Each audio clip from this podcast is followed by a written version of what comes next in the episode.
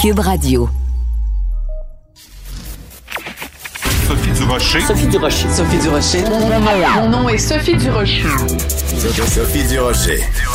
Des opinions éclairantes qui font la différence. Cube Radio. Bonjour tout le monde. Vous savez, euh, au hockey, euh, ben, c'est dans d'autres sports euh, aussi, quand euh, il y a un joueur qui marque dans son propre but, ben il se fait huer par les spectateurs, euh, par les fans et euh, aussi par le reste de son équipe qui ne trouve pas ça drôle du tout qu'il ait marqué dans ses propres buts. Ben je pense que aujourd'hui on devrait euh, collectivement euh, peut-être surtout ne pas applaudir et peut-être huer un peu Olivier Primo donc euh, du Beach Club qui lance ses, sa, sa pizzeria qui va la lancer dans quelques semaines une chaîne de pizzeria qui s'intitule Slice Gang Pizza avec le slogan Slice to meet you et qui se défend en disant oh, ben non il y a pas de problème le français se porte très bien c'est pas c'est pas grave s'il y a des entreprises qui ont un nom anglais avec des slogans anglais. Cher Olivier, ça là, quand on est un francophone puis qu'on dit ça, quand on est un homme d'affaires francophone puis qu'on dit ça, c'est vraiment l'équivalent de marquer dans ses propres buts. Quand j'ai vu ça, j'ai poussé un grand. Ben, voyons donc. Sophie Durocher. Une femme distinguée qui distingue le vrai du faux. Vous écoutez Sophie Durocher. Et si on pensait que le concept de laïcité, le concept français de laïcité était mal compris aux États-Unis, on en a vraiment eu une preuve depuis plusieurs semaines, en fait depuis euh, cette vague d'attentats terroristes islamistes en France, à tel point que euh, président de la République française, Emmanuel Macron, s'est mis à critiquer directement la presse euh, des États-Unis pour leur dire, ben, vous comprenez rien à ce qui se passe ici en France. On en parle avec euh, mon ami et collègue Christian Rioux, qui est euh, correspondant du journal Le Devoir à Paris et qui est collaborateur ici à Cube Radio. Bonjour Christian. Bonjour Sophie. C'est assez particulier qu'un président de la République euh, prenne la, la, plume comme ça pour euh, s'adresser à euh, des journaux. En fait, je dis les États-Unis, mais il avait aussi adressé une lettre au Financial Times. Et là, il a oui. maille à partir avec le New York Times. Qu'est-ce qui se passe, Christian? Oui, absolument. Ben, vous savez, ben, Emmanuel Macron, c'est quand même quelqu'un qui aime bien interpeller les journalistes. Hein. Vous savez, il y a certains, oui. certains personnages politiques comme ça. Et Macron, en, en général, il ne, il ne s'en gêne pas. Mais là, on, on sent que la, la, la, la marmite euh, explose quelque part. Trois fois cette semaine, en deux semaines, il est intervenu pour parler de la presse américaine. Il a même, il a même appelé le, le correspondant Ben Schmidt là à Paris de, de, du New York Times. Euh, c'est que c'est que effectivement on a on a vu depuis deux semaines dans, la presse anglo-saxonne en général, hein, c'est pas seulement le, la presse américaine, c'est aussi le Financial Times. Euh, euh, on a vu dans cette presse là des articles qui, euh, je dirais, au lieu de, de au lieu de compatir avec les Français mm -hmm. je, face à la vague islamiste, face aux attentats, finalement jetaient ou semblaient du moins jeter le blâme de ces attentats-là sur la laïcité française. Mais bon, c'est pas. En tout cas, faisait le procès de la France, en tout cas, disons ça comme Absolument, ça. Absolument, oui, on fait, on fait un peu le, le, le, procès de la France. Dans le fond, les Français, euh, les Français l'ont cherché. Euh, euh, les, les, Français ont une laïcité qui est une nouvelle religion séculaire. On, on, traite la laïcité comme ça, et donc les Français veulent imposer leur religion laïque aux, aux autres, aux autres religions. Et évidemment, toute la question des caricatures, le manque de respect à l'égard des religions. Et là, on, voit vraiment hein, un fossé, euh, un fossé euh, se creuser entre les entre entre les deux pays. Euh, ce, qui, est amusant là-dedans, c'est que il faut savoir, il faut se rappeler hein, qu'en 2017, Emmanuel Macron était la coqueluche de la presse américaine. Mais oui. Hein. J'ai, j'ai relu des textes, de, des textes de 2017. On peut vous dire, on, on vantait le libéral décomplexé, celui qui n'avait pas peur de critiquer le fonctionnariat, de remettre en question les 35 heures. Enfin, on avait un vrai libéral mm -hmm. qui allait secouer la France et euh, Macron faisait la une de, tout, de tous les grands médias anglo-saxons. Mais on a l'impression tranquillement que euh, avec le temps, avec les mois qui sont passés, les Américains se sont dit oui, mais bon, il est quand même français. Hein? c'est bien dit, Christian. Mais est-ce que c'est simplement, est-ce que c'est simplement une question de l'évolution de la façon dont euh, le monde anglo-saxon perçoit euh, la France et perçoit euh, Emmanuel Macron, ou c'est pas quelque chose de beaucoup plus profond? C'est-à-dire, c'est une incompréhension de ce qu'est la laïcité et de, de ce que ça implique, c'est-à-dire cette neutralité religieuse. Parce que je regarde les articles qui ont été écrits donc dans la presse anglo-saxonne après, entre autres, l'attentat, euh, en fait, la décapitation de Samuel Paty et la réaction d'Emmanuel Macron qui a été de dire ben moi je vais m'en prendre au séparatisme islamiste, je vais faire fermer les organisations euh, islamistes qui qui qui sapent le, le, les bases de la démocratie, les bases de la République. La façon dont c'est couvert aux États-Unis puis en, Angleterre, c'est il est islamophobe, mais on fait pas la nuance entre islam et islamisme? Oui, absolument. Je pense, que c'est un fossé qui est beaucoup plus euh, profond que ce qu'on peut que ce qu'on peut imaginer, que ce que l'actualité laisse penser, même si je pense qu'on est peut-être dans des années où ça se radicalise. Et particulièrement euh, aux États-Unis, on sent que toute la question euh, de la religion, de l'identité religieuse, de l'identité raciale, tout ça est, extrêmement radicalisé aujourd'hui aux États-Unis. Mais c'est beaucoup plus, plus profond que ça. Hein. On, on, peut on peut se rappeler que Barack Obama n'était pas venu en 2015 à la grande marche. Hein, euh, pour. C'est euh, tellement vrai. Le 11 janvier. Euh, oui, absolument. Le Canada non plus n'était pas n'était pas n'était pas vraiment représenté. Et, et, donc Obama d'ailleurs était, rappelons-nous le discours du Caire d'Obama en 2009 où il avait critiqué la loi française interdisant le port du voile dans les écoles par les par les par Je me rappelais pas de ça. Oui, absolument. Obama avait fait ça et euh, je, moi, je me souviens très bien que j'avais couvert une visite d'Obama à, Strasbourg où il avait répété ces, critiques-là. Je pense qu'il y a une sorte de, fossé philosophique là, entre l'Amérique et, et, la France et, et l'influence aussi qu'elle peut avoir en Europe.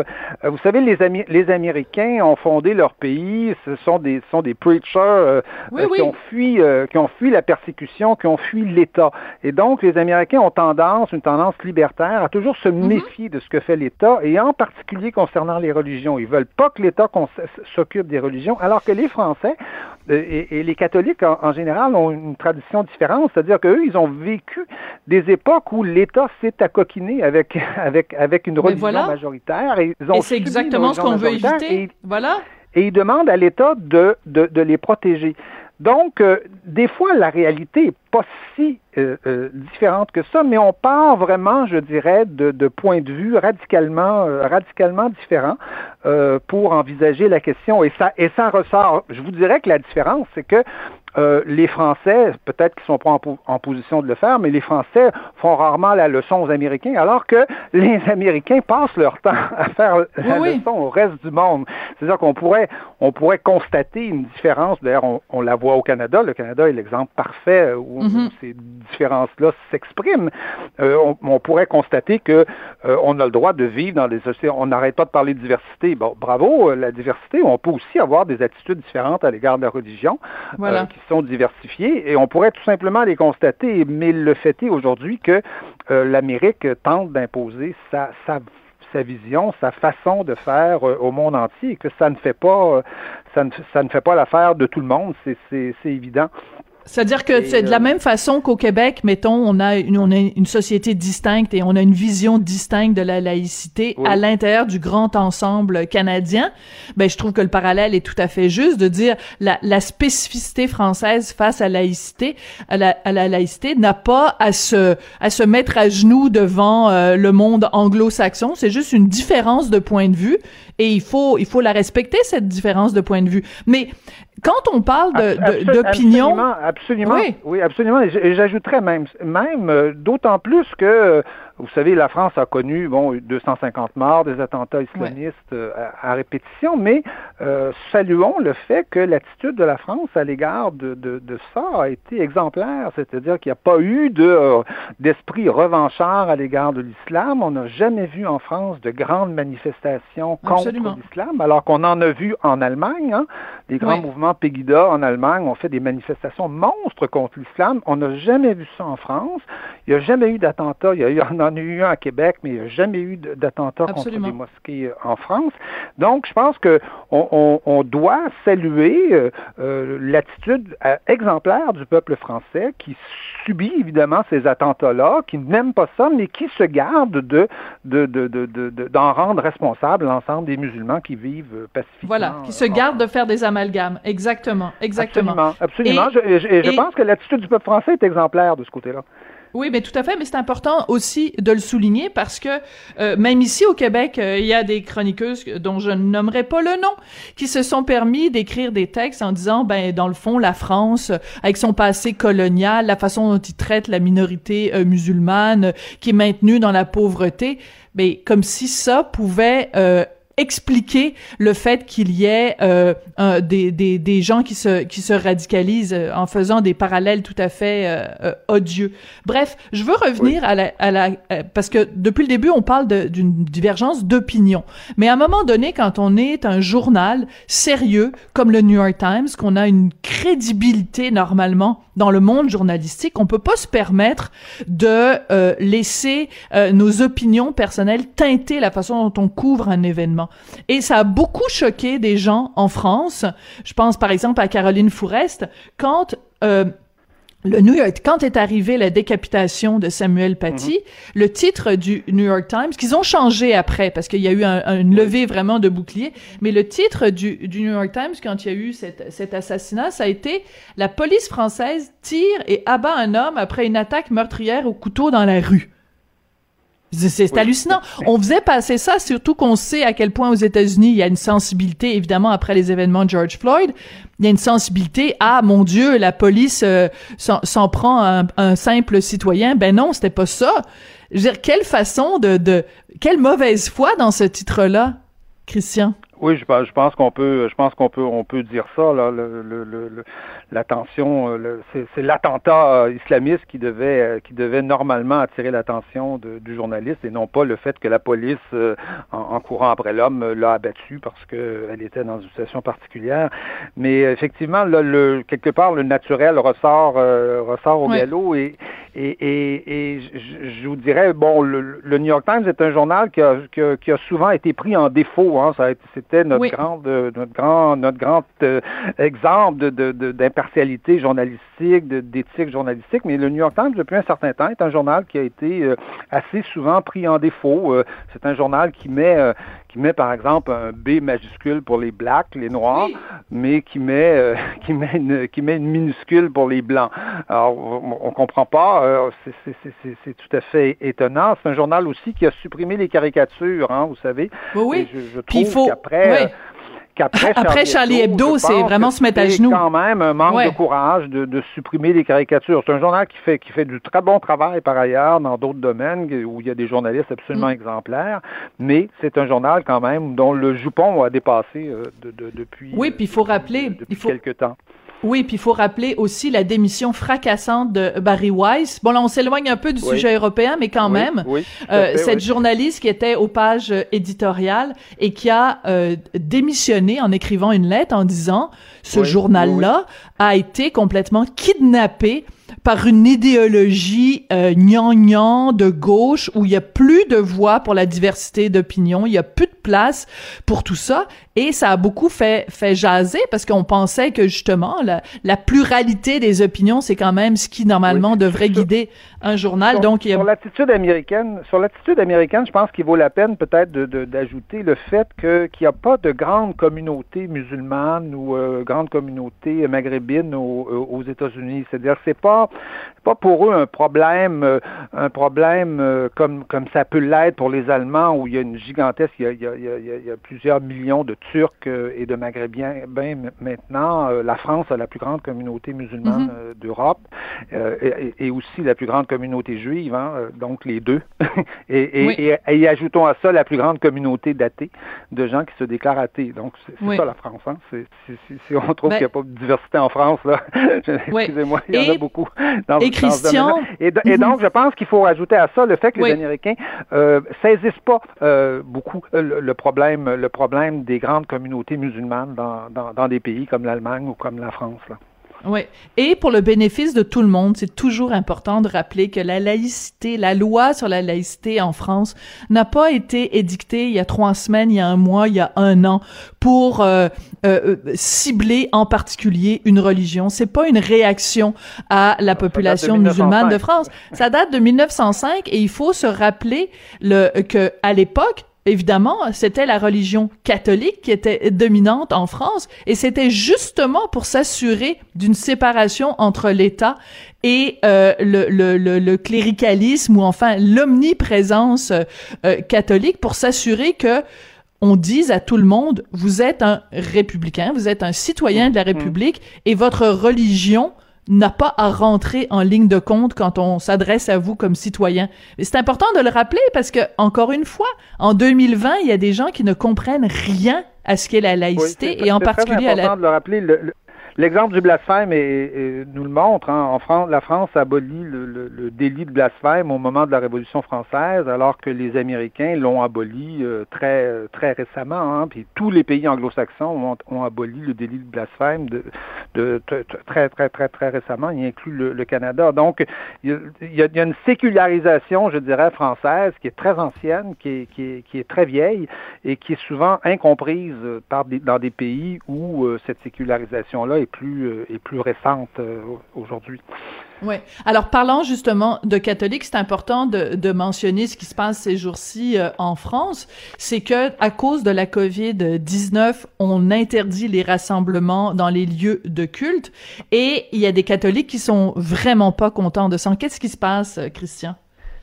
Oui, oui, absolument. C'est-à-dire qu'il y a eu euh, depuis euh, dimanche dernier, là, il y a eu dans une vingtaine de villes. On n'est pas habitué de voir les, catholiques manifester. C'est des gens plutôt discrets, plutôt tranquilles d'habitude. Mais là, dans une vingtaine de villes françaises, Paris, Rennes, Bordeaux, euh, Toulouse, Strasbourg, Nantes, on a vu des centaines de catholiques se réunir pacifiquement, là, évidemment, devant devant les églises pour réclamer le retour des messes. C'est-à-dire que en ce moment, avec la avec l'épidémie, les, les, les églises sont accessibles. C'est-à-dire que les, fidèles peuvent s'y rendre, mhm. euh, prier, mais euh, les messes sont, euh, sont, sont interdites. Et, et, on voit dans ces manifestations-là beaucoup de jeunes. C'est très, c'est très, c'est très, c'est surprenant, hein? C'est très étonnant. Oui, absolument. En France, il y a, en France, il y a dans chez les catholiques, en tout cas, beaucoup, beaucoup de jeunes. Et, il y a de la relève. Oui, je pense que je pense qu'il y a, puis je pense qu'il y a même un certain euh, renouveau. C'est-à-dire ils sont ils sont pas des millions et des millions, ils sont pas extrêmement nombreux, mais on sent qu'il y a une effervescence en tout cas mm-hmm. euh, réelle euh, chez les catholiques aujourd'hui. Puis il y a des jeunes là-dedans et, et, ils nous disent, écoutez, on a, puis je pense que ça peut, c'est intéressant parce que ça peut nous faire réfléchir nous sociétés qui qui, mm-hmm. qui, qui, qui pensons pas à ça très souvent. Ils nous disent, écoutez, on a on n'a jamais interdit les messes pendant la Première Guerre mondiale, pendant la Deuxième Guerre. Il y a jamais eu, il y a eu les plus grands cataclysmes dans l'histoire de l'humanité et jamais on a interdit les offices religieux. Et, quelque part, c'est vrai, c'est-à-dire, euh, heureusement, je, me dis heureusement qu'ils sont là pour nous le dire, pour, qu'on ben réalise qu'on aurait oublié, ce qu'on fait. Mais effectivement, est-ce qu'on peut considérer qu'une messe, qu'un office religieux, c'est la même chose que, je sais pas, qu'un spectacle ou qu'un ou qu'un spectacle de cabaret qu'on qu'on interdit pour des raisons euh, pour des raisons sanitaires? Alors, c'est, je trouve qu'il y a, enfin, il y a une réflexion là euh, profonde, euh, profonde à avoir et on, on, a l'impression que nos sociétés ont décidé de l'interdiction des messes et des offices religieux sans trop y penser en disant bon, c'est, voilà, faut pas se réunir, faut pas se réunir, point, point la ligne. C'est comme si c'était euh, comme le reste, dans le fond, comme les restaurants. On va pas au restaurant, ben on va pas à la messe. eux nous disent c'est pas tout à fait pareil. C'est pas tout à fait la même chose. Et, quelqu'un comme Hmm. C'est il y a une réflexion à avoir, puis j'avoue que quelqu'un comme euh, mon ami euh, Mathieu Bock-Côté, qui est, qui est bien plus euh, fervent religieux que, que moi je peux l'être, je, je rappelle à tout le monde que j'ai quand même déjà fait mon apostasie, donc je ne fais plus partie de l'Église catholique. Mais bref, Mathieu euh, nous rappelle régulièrement dans ses chroniques à quel point, pour quelqu'un qui est croyant, le fait de pouvoir aller assister à la messe, à quel point ça fait du bien à l'âme et à quel point en cette période justement où on parle de santé mentale, où on parle de détresse, où on parle de désarroi, ben pour une mhm. partie de la population qui est croyante, le fait de pouvoir aller dans un lieu de culte, de rencontrer le prêtre ou l'officiant, ben ça peut apporter du bien à l'âme. Ben c'est là-dessus qu'on va se quitter, Christian. Merci Absolument. beaucoup. Vous savez, un, dernier détail. Il y a cinq minutes, j'ai parlé à une libraire qui me disait, vous savez, on a fermé les librairies, les livres, c'est un service, c'est un bien essentiel. Ben, les catholiques nous disent un peu la même chose, je pense, avec avec la messe. Absolument. Mais à ce moment-là, euh, c'est aussi, c'est sûr qu'en période de COVID-19, on est obligé de faire des choix déchirants entre ce qui est, euh, eh parce que sinon, euh, les gens vont dire aussi, moi, aller au gym, c'est essentiel, c'est bon pour la santé mentale. Bref, vaste discussion. là, je pense qu'on peut faire une distinction entre le gym et la messe, quand même. Et la messe, quand même. il paraît, il paraît. Moi, ça fait bien longtemps que je suis pas allé à la messe. Merci beaucoup, Christian. On se retrouve la semaine prochaine. au gym. Elle est très bonne. Elle est très bonne. À mardi prochain. Christian, allez, ne pêchez plus, allez en paix, mon fils. Euh, Christian Rioux, c'est très drôle ça, qui est correspondant du Devoir à Paris et collaborateur ici à Cube Radio. Vous l'entendez dans différentes émissions, toujours, euh, toujours passionnant de lui parler.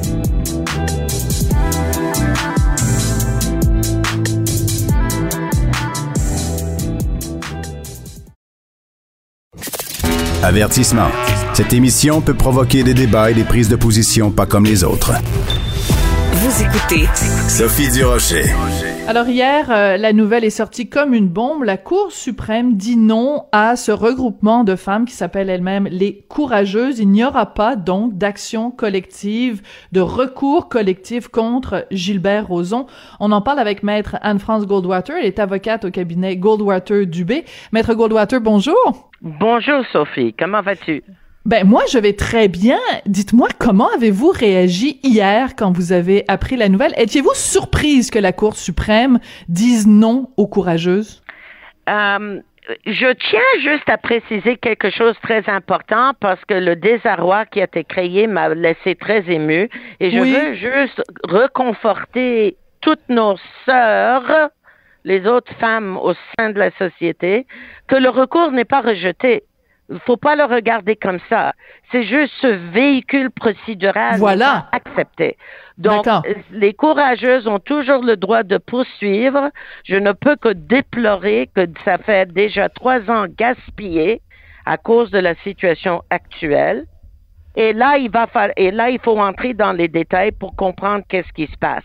Et là où je trouve le problème, c'est je dirais plus au niveau de notre Cour d'appel que la Cour suprême. Parce que ah oui, expliquez-nous pourquoi. oui. J'explique. La Cour suprême a une coutume, quand il n'accepte pas une cause pour être entendu, ils donnent pas de raison, ils donnent pas d'explication. Ils sont toujours débordés de demandes et puis ils choisissent, ils choisissent du cas par cas selon qu'est-ce qui les intéresse le plus et souvent, je dois dire, sont des causes en droit criminel, quel dommage, euh, mais d'autres domaines aussi. Alors, vu qu'ils s'expliquent pas, on peut pas savoir euh, pourquoi ils ont fait ceci. Alors, et vu qu'ils ne s'expliquent pas, oui, vu qu'ils ne s'expliquent pas et qu'on peut pas savoir, on peut pas débattre parce qu'on sait même pas les raisons du refus. C'est ça qui est frustrant plus que frustrant. Moi, quand j'ai voulu porter devant eux l'injustice des barèmes de pension alimentaire pour enfants au Québec, qui mhm. sont quatre fois moins élevés que les pensions alimentaires pour enfants partout au Canada, ils, ont refusé aussi d'entendre la cause sans explication à la Cour suprême. Alors, décrire ma frustration, euh, vous imaginez. Oui, oui, tout à fait. Euh, bon, alors, mais ça donne envie de recommencer, même avec le cas de conjoint de fait, comme le cas des barèmes, parce qu'à un moment donné, les droits des femmes sont tellement bafoués euh, dans notre société que j'en reviens pas. Moi, ça fait longtemps que j'ai dit et j'ai pensé qu'une des vraies solutions pour le problème répandu d'agression sexuelle euh, vers les femmes et aussi des hommes aussi, il y a des hommes, faut pas ignorer le fait Merci de le rappeler. oui.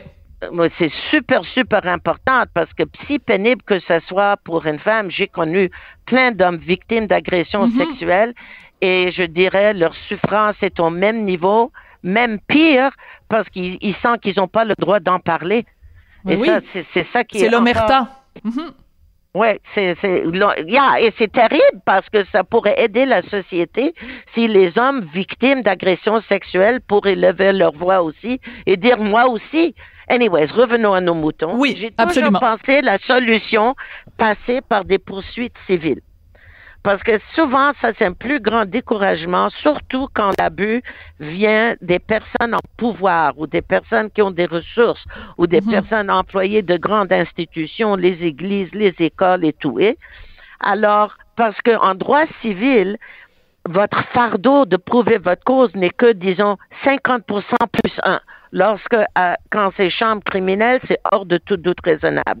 Tout le système est créé pour plus genre, pour protéger les droits de l'accusé mhm. contre l'État versus en chambre civile où c'est plus égalitaire. Alors, quand vous vous rappelez dans le cas d'O.J. Simpson, il a été acquitté du meurtre mhm. de sa femme, mais en chambre civile, il a été jugé responsable à 100%. Vous voyez la différence. Donc, moi, perso, perso, et je dis rien par rapport à Monsieur Roson, avec qui j'ai eu peu de contacts dans ma vie, des contacts tout à fait cordiaux. Alors, je ne veux pas parler de cet homme, et je reconnais que sa réputation n'est plus la plus belle, mais c'est, je le vise pas dans ma conversation aujourd'hui. Je vise la protection des droits de la femme. Oui. C'est ça. C'est très, très, très, très, très important de le mentionner. S'il a fait de quoi, il va payer tôt ou tard. Sinon, les tribunaux vont s'assurer de, de, de, sa protection. Les tribunaux sont là pour exactement pour ça. Mais moi, je vise la situation des femmes déjà plus vulnérables par notre. Nous sommes déjà plus vulnérables à cause de notre biologie. Qu'est-ce que vous mm-hmm. voulez? Eh? Ben oui, je suis déjà, on, on est plus vulnérable économiquement et plus démuni, démunis encore à cause de notre biologie parce que nous fondons les familles. J'ai pas besoin de dire l'évident. Nous faisons les enfants et ça touche, ça impacte toute une vie sur la capacité de gain d'une femme. Et la vulnérabilité à des agressions sexuelles, j'ai pas besoin de donner des cours. Alors moi, perso, j'étais très contente. J'admirais l'élan des courageuses de former comme une compagnie non à but lucratif où elle n'avait qu'à euh, identifier une personne comme requérante dans leur demande d'un recours collectif.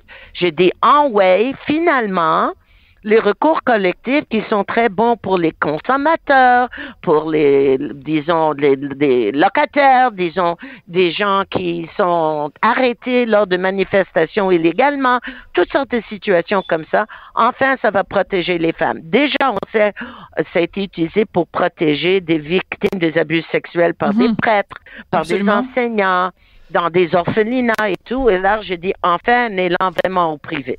Alors, j'étais extrêmement content. J'étais l'opposé de frustré parce que enfin quelqu'un d'autre lève la voix pour les droits de femmes. So, moi, j'étais satisfait.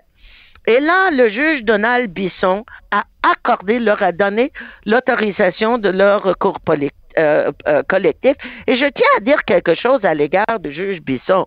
Vous savez, ça, c'est, euh, côté tous les juges sont beaux et fins, mais Donald Bisson en particulier, ça, c'est un juge qui connaît son droit civil comme le revers de sa main. Mais moi, je regrette, j'ai eu à plaider devant lui, mhm. j'ai des collègues qui ont plaidé devant lui. Ça, c'est, je suis même sûr qu'il a été assigné à ce dossier à cause de son intellect et sa créativité et sa capacité de rendre un jugement à l'auteur du défi. D'accord, mais à ce moment-là, Maître Goldwater, oui, tout à fait, mais à ce moment-là, maître Goldwater, euh, je comprends que le juge Bisson soit un homme euh, qui connaît évidemment le droit sur le bout des doigts, mais il reste quand même que à, la cour d'appel. Voilà, c'est ça. Ah. Bon, parce que il faut. Voilà. Deux hommes, une femme. Deux hommes, une femme. Et la femme était dissidente. À la surprise, bingo. À la surprise d'absolument personne, la juge la, du sexe féminin, madame. Et je dis pas, c'est parce qu'elle est une femme, mais parce que peut-être nous avons une perspective légèrement différente que la perspective des hommes. Elle a écrit une forte dissidence.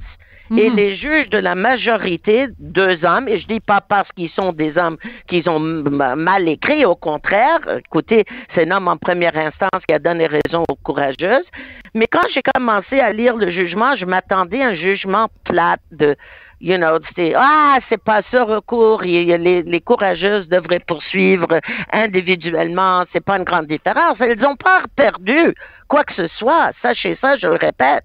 Mais quand j'ai commencé à lire euh, le jugement de la majorité, premièrement, quand c'est deux à un comme ça, ça c'est un signal de la Cour d'appel à la Cour suprême que la Cour suprême devrait prendre le relève. Parce oui, que parce que c'est difficile de trancher. C'est ça. C'est ça. C'est comme, c'est comme juste deux tiers, finalement. Oui, c'est ça. Et Mais- puis ils discutent entre eux tous les juges. Mais c'est Madame la juge Bélanger qui a écrit et qui a décrié les problèmes d'accessibilité à la justice et qu'est-ce que ça peut représenter pour chaque femme à avoir engagé un avocat. Elle a décrié, elle a noté quand il y a eu, par exemple, une poursuite contre une église, il y avait quelques dizaines de personnes dans le recours collectif, mais à la fin de la cause, quand le, le, le tribunal a jugé que l'église était responsable, ils ont nommé un adjudicateur qui devait reviser chaque plainte pour s'assurer Mhm. que la personne, chaque personne a vraiment euh, vécu un abus sexuel. Ils ont eu 117 soumissions, 100, oh non, pardon, 114 et 111 ont été acceptés comme adjudicateurs.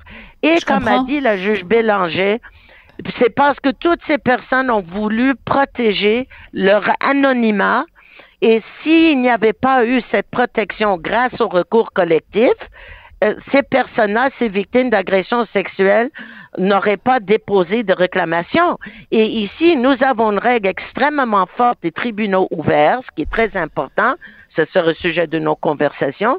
Mais quand ces femmes doivent poursuivre, elles doivent s'identifier. Et c'est pas tout le monde qui veut s'identifier.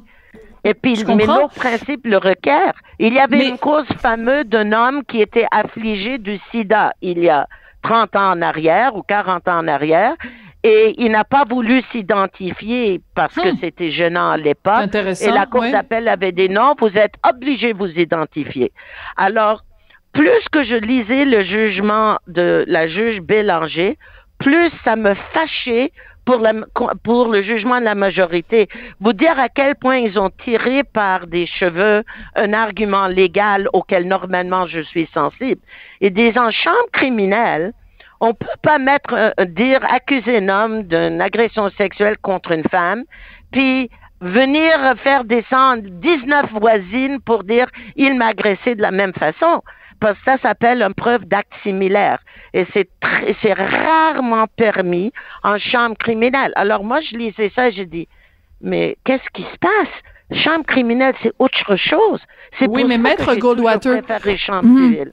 OK. Maître Goldwater, je veux juste qu'on revienne quand même à une question de base parce que euh, les, les courageuses, il y en a plusieurs qui ont témoigné hier, Patricia Tulane, Anne-Marie Charrette, et ce qu'elles disent, c'est ce, cette décision-là de la Cour suprême, ça envoie un très mauvais message aux, euh, aux, aux femmes et aux hommes qui ont été victimes d'agressions sexuelles parce qu'on leur dit on ne vous croit pas, on ne vous écoute pas. Est-ce que c'est vraiment la conclusion à laquelle on doit arriver après la décision de la Cour suprême d'hier? Je ne souhaiterais pas que ça soit le message transmis. Hein?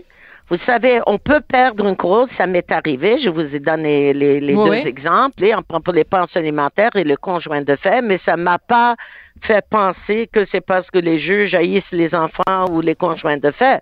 Et je voudrais pas non Oui. plus que les gens concluent qu'on qu'on on n'est pas sensible à la souffrance des victimes d'agressions sexuelles. Mais je ne peux pas m'empêcher, quand j'enlève mon chapeau d'avocat que je fais parfois, je peux pas m'empêcher de penser qu'en tant que notre perspective de femme et qu'on connaît des agresseurs, on connaît des prédateurs d'une façon que les hommes en général peuvent pas réaliser parce qu'elles n'ont pas le même vécu qu'une femme. Mhm. et, euh, on, on a une perspective différente. Pour nous, c'est évident quand vous voyez le nombre, comme un cas dans Bi- Bill Cosby, prenons quelqu'un qui a vraiment été condamné. Ouais. Nous sommes, nous une femme reconnaît qu'est-ce que c'est un prédateur sexuel plus rapidement qu'un homme parce que notre vécu est différent. C'est pas parce que les hommes sont stupides, mais c'est parce que les hommes sont pas les femmes. Oui, mais d'accord, mais, mais qu'est-ce que vous voulez dire? Mais que parce que, Bill Cosby, il y a eu plusieurs femmes. C'est parce qu'il y a plusieurs femmes avec des expériences similaires et, peu importe l'âge du prédateur en question, si moi j'étais juge d'un recours collectif, à un moment donné, je dirais, j'ai assez de preuves d'actes similaires pour comprendre ce type, c'est un prédateur, il n'y a pas d'empathie pour les femmes, il cherche pas le consentement et le recours collectif, pour moi, aurait été approprié. Maître Goldwater, Maître Goldwater. De femmes. OK, parfait. J'ai une question pour vous. Euh, les, les courageuses, au début, ont déposé des plaintes à la police. Or, le DPCP, la direction de la protection euh, de, voyons, aidez-moi. criminel. Merci, j'avais juste un trou de mémoire.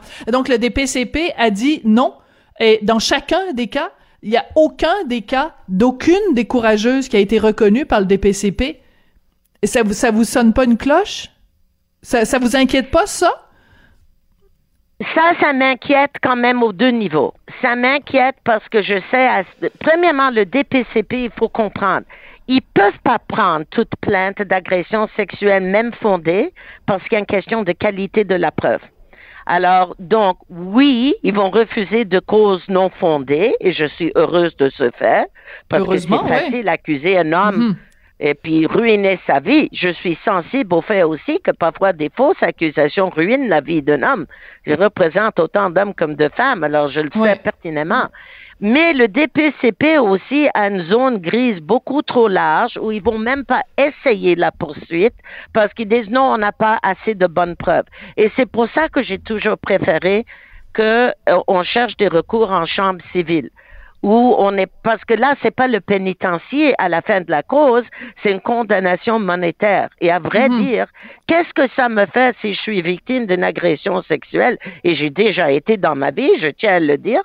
Mais qu'est-ce que ça me fait que le mec aille en prison? Moi, j'aimerais avoir de l'argent payer ma thérapie.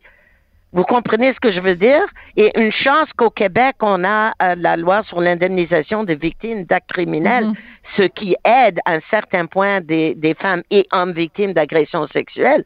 Mais moi, le, moi, je tiens à ce que nos tribunaux civils soient plus forts, plus courageux, comme juge Bisson a voulu que ce mhm. soit le cas. Comme Madame le juge Bélanger a insisté, je suggère à tout le monde de lire le jugement de Madame le juge Bélanger. C'est une français tout à fait accessible, même pour une petite anglophone comme moi. Et à la fin, vous allez... vous êtes trop modeste. Maître Goldwater, vous êtes trop modeste. si les gens, si les femmes aillent lire le jugement de Madame le juge Bélanger, elles vont être passionnées elles vont retrouver leur courage, elles vont réaliser hmm. combien ce problème social est important. Et je suggère aux avocats courageux de ces femmes-là, garde la solution, je l'ai en deux mots. Vous, vous, avez votre, votre demande, entamez une nouvelle demande avec toutes les demanderesses dans un seul recours contre le monsieur en question. Pire encore, si vous voulez être vraiment niaiseux, entamer 20 recours distincts contre le même monsieur et après demander à la Cour de les consolider. Est-ce que vous seriez prête à les défendre? Maître Goldwater, seriez-vous bah! prête à les défendre? Bah! Mais vous coûtez bien cher, vous. Ils ont des très... Oui, oui, moi, je coûte trop cher. Mais vous comptez combien de l'heure, vous? avocats. Vous adorez ça. Tout le monde adore ça. Je crois que je suis rendue à 785 dollars à l'heure. Mais vous sérieuse? Dans mon cabinet. Ah, OK. Ben oui. OK. 785 dollars. OK. Ben oui, mais je crois, je, perso, je pense que je vaux le double, mais c'est autre chose. Mais ils ont des très bons avocats. Maître Goldwater, c'est toujours un plaisir de vous parler, vraiment. Euh, une discussion euh, drôlement intéressante. Et, euh, ben écoutez, j'espère ne jamais avoir besoin d'avoir recours à un avocat parce que, mon Dieu, que ça coûte cher. Merci beaucoup, Maître Goldwater. Ça a été très, très intéressant comme discussion. C'est plaisir, Sophie. Encouragez ces femmes à lever leur voix. Moi, je vais toujours être à côté d'elles. Merci. Bye. Je pense qu'on a, on a bien, on a bien saisi ça. Maître Anne-France Goldwater, qui est avocat au cabinet Goldwater du B. Heureusement qu'il y en a des moins chers à son cabinet, sinon ça vous coûte 785 de l'heure. On lui a parlé 15 minutes, euh, divisé par, euh, par 4. Ça vient de coûter 200 dollars si vous la prenez comme avocat.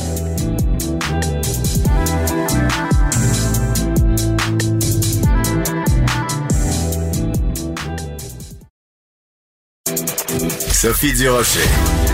Entendez les dessous de sa dernière chronique. Cube Radio.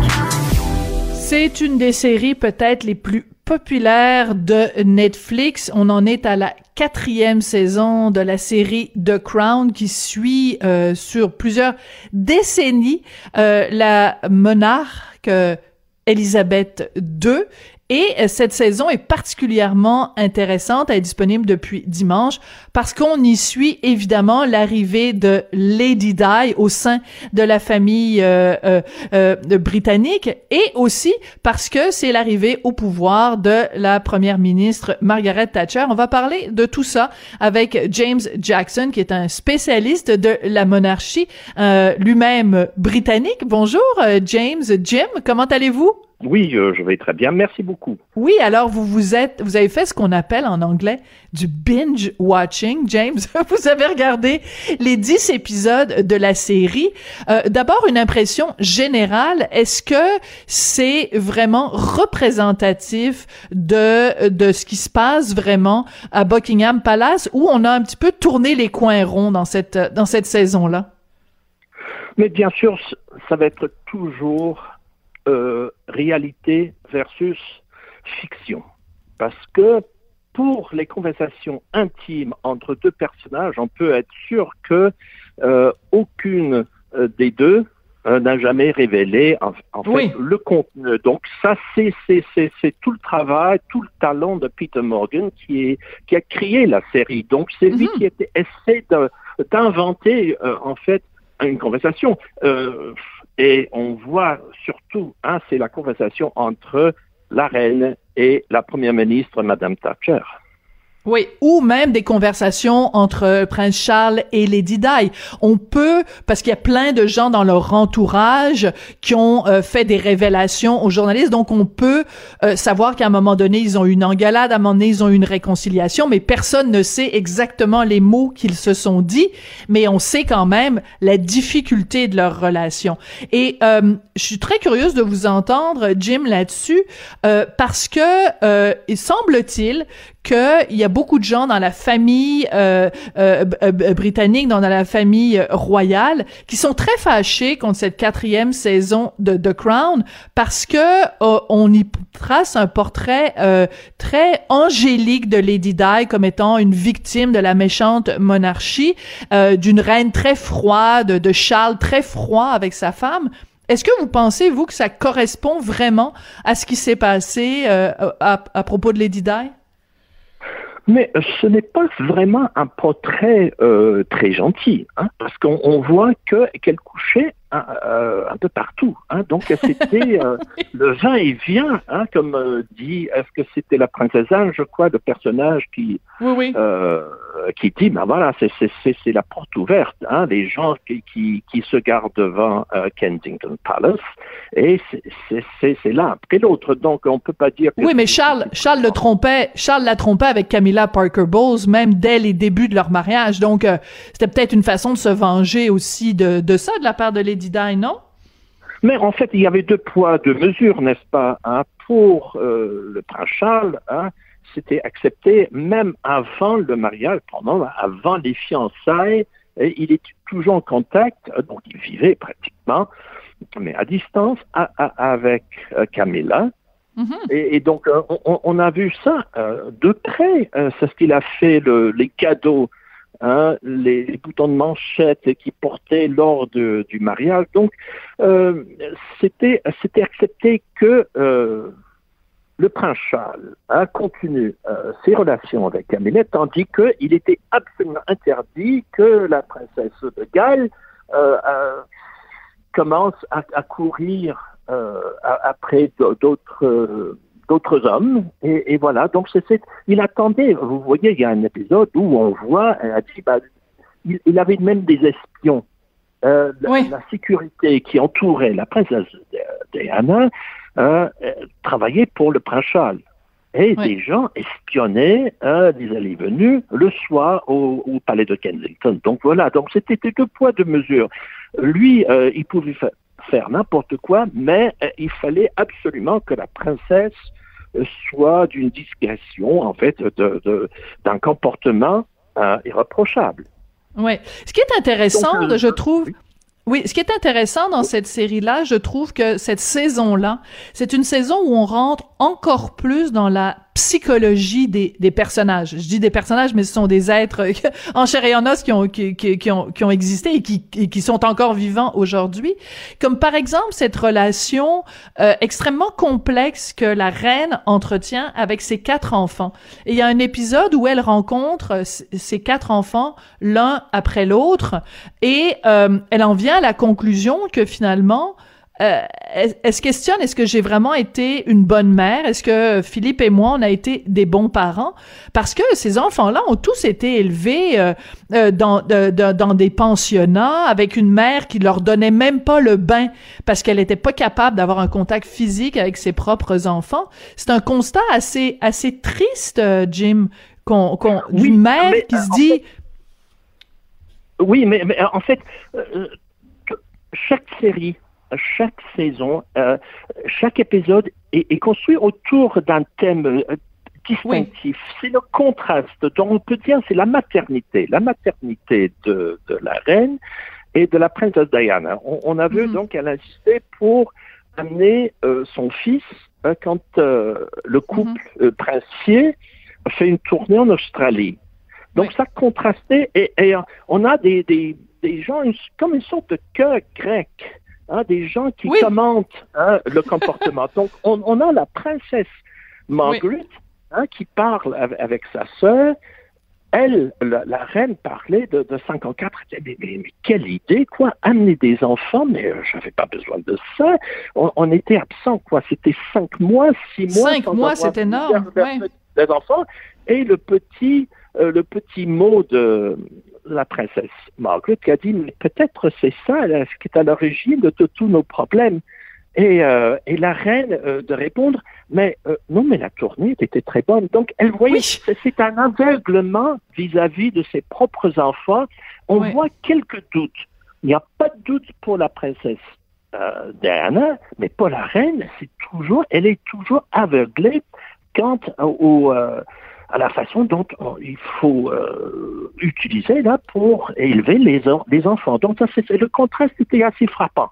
Oui, mais c'est ça qui est absolument passionnant dans cette dans cette série là, c'est que on a beau euh, porter un regard en se disant bon ben c'est quand même euh, la reine d'Angleterre, c'est quand même euh, son sens du devoir est absolument exceptionnel, son sens du sacrifice, elle est quand même la mère de toute l'Angleterre euh, euh, euh, et en même temps, on se dit cette cette cette cette femme a euh, rendu plein de gens malheureux par sa, sa, en fait elle, elle, s'intéresse plus à la destinée de l'Angleterre qu'à la destinée de, de ses propres enfants.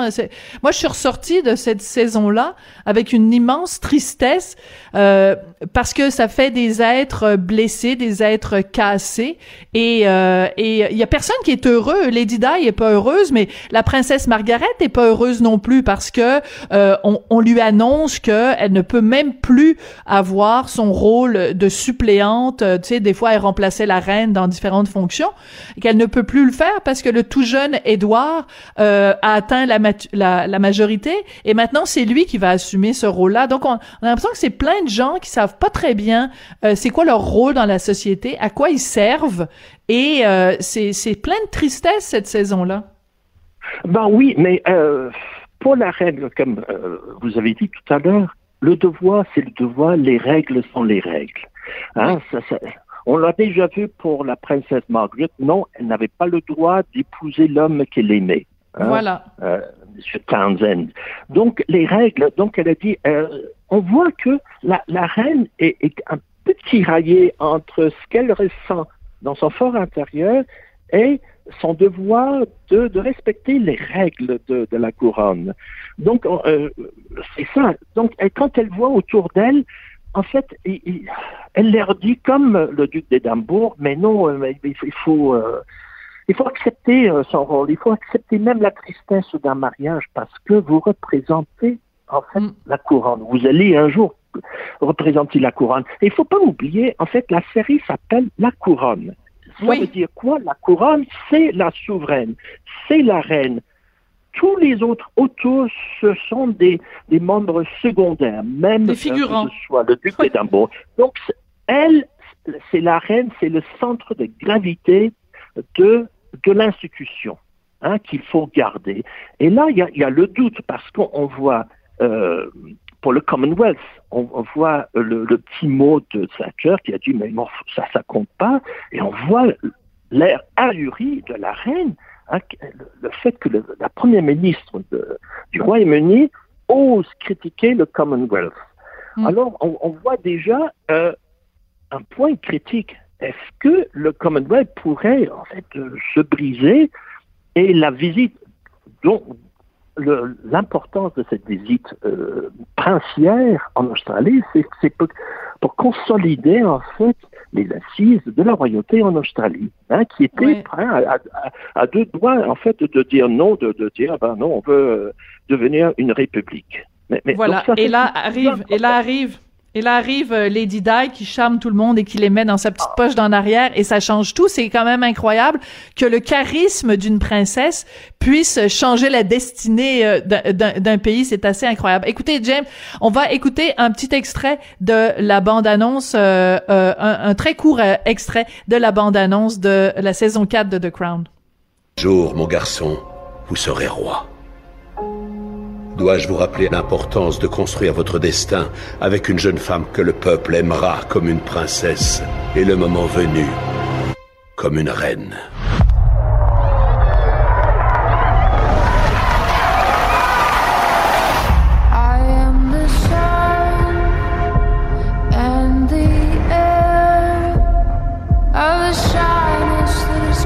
Combien de fois cette famille va faire la même erreur? Et payer les conséquences à chaque fois. Voilà. Voilà, ça c'est vraiment la phrase clé et c'est prononcé par la princesse Margaret. Combien de fois cette famille va faire les mêmes erreurs avec les mêmes conséquences? Et c'est ça, c'est de, de, de, de, faire passer la couronne avant euh, le, bonheur euh, personnel. Est-ce que vous diriez que c'est la meilleure saison de, de, des quatre de The Crown, Jim? Euh, mais forcément pour moi, parce que j'ai vécu ces années. Donc, euh, les, oui. les, autres. euh, les, les, oui, eh ben, et, et, de près, parce que moi, je. je le, la, la série numéro 4 commence en 79. Moi, je venais de passer ma première année à l'université de Dublin où un de mes collègues, le pathologiste en chef de l'Islande, c'est lui qui a fait l'autopsie euh, de Lord Mountbatten? De Lord Mountbatten, oui. Êtes-vous sérieux? Un collègue à l'université et c'est lui qui s'occupait de, de, de ah. chaque mort suspecte. Donc voilà, j'ai vécu ça de, de près. Hein. J'ai dîné avec Jack Harbison tous les soirs à l'université. Donc bien sûr, pareil, en restant discret, mais c'est qui, euh, qui devait euh, faire l'autopsie des, euh, des victimes de, de, hmm. de, cet attentat de, de l'IRA. Donc, euh, pour moi, c'était, j'ai vécu ça, j'ai vécu aussi 79, une, une année charnière en Grande-Bretagne, la, la, crise, euh, c'était l'arrivée au pouvoir de, de Thatcher, c'était le, la puissance des syndicats et la crise de, de cet hiver-là où euh, il n'y avait plus d'électricité. Vraiment, moi j'ai vécu ça de près. Lorsqu'on hmm. voit ça reproduit euh, dans cette série, oui, j'étais absolument fasciné. Pour les, les, téléspectateurs plus jeunes, en fait, c'est un aperçu de l'histoire du Royaume-Uni. Et euh, sur un plan beaucoup plus large, euh, international parce que c'était la guerre des Malouines et, et c'était l'arrivée en fait en puissance de la Chine. Donc c'était vraiment 79, c'était euh, une année très importante. Et pour la série, pour les téléspectateurs qui n'ont pas encore vu, en fait la série, je crois que c'est tout est braqué sur des femmes. Hein? Oui. Des femmes. Les autres sont, sont peut-être importants, les Charles, mais c'était la princesse Diana, c'était Madame Thatcher, c'était la reine, avec les autres commentaires des, euh, de Princess Margaret, de, de, la reine mère, où on, on voit donc, euh, c'est un portrait intimiste de la famille royale, mais aussi un portrait euh, plus large de femme de pouvoir, de britannique ouais. et de, de, de, la crise en fait internationale. Et euh, en cette période où on, on se targue de, de féminisme, c'est quand même important de rappeler qu'en 79, justement, euh, le, le, le souverain était une souveraine et que la première ministre était une femme. Et à un moment donné, il y a un personnage, je pense que c'est Philippe, euh, Prince Philippe, qui dit euh, c'est la dernière chose dont ce pays a besoin d'avoir euh, deux femmes à sa tête. Et la reine lui répond et, et au contraire, si c'était justement la chose dont ce pays avait besoin. C'est vraiment absolument euh, passionnant. Euh, James Jackson, Jim pour les intimes, euh, donc spécialiste de la de la monarchie britannique. Merci beaucoup d'être venu, puis surtout merci d'avoir passé 10 heures à écouter la série pour pouvoir venir nous en parler aujourd'hui. Merci Jim. C'était un régal, c'était un régal. Et, ah. je le garantis pour tous les téléspectateurs qui n'ont pas encore vu. Au revoir. Merci, merci. Donc disponible sur Netflix. C'est comme ça que se termine l'émission. Merci beaucoup d'avoir euh, été là. Je voudrais remercier Sébastien Sir Laperrière. Ben oui, on est dans la monarchie britannique. Alors, le roi de la mise en onde, Sébastien Laperrière, le prince de la recherche, Hugo Veilleux, et, euh, oserais-je dire, euh, la reine du 17h30, c'est Sophie. On se retrouve demain.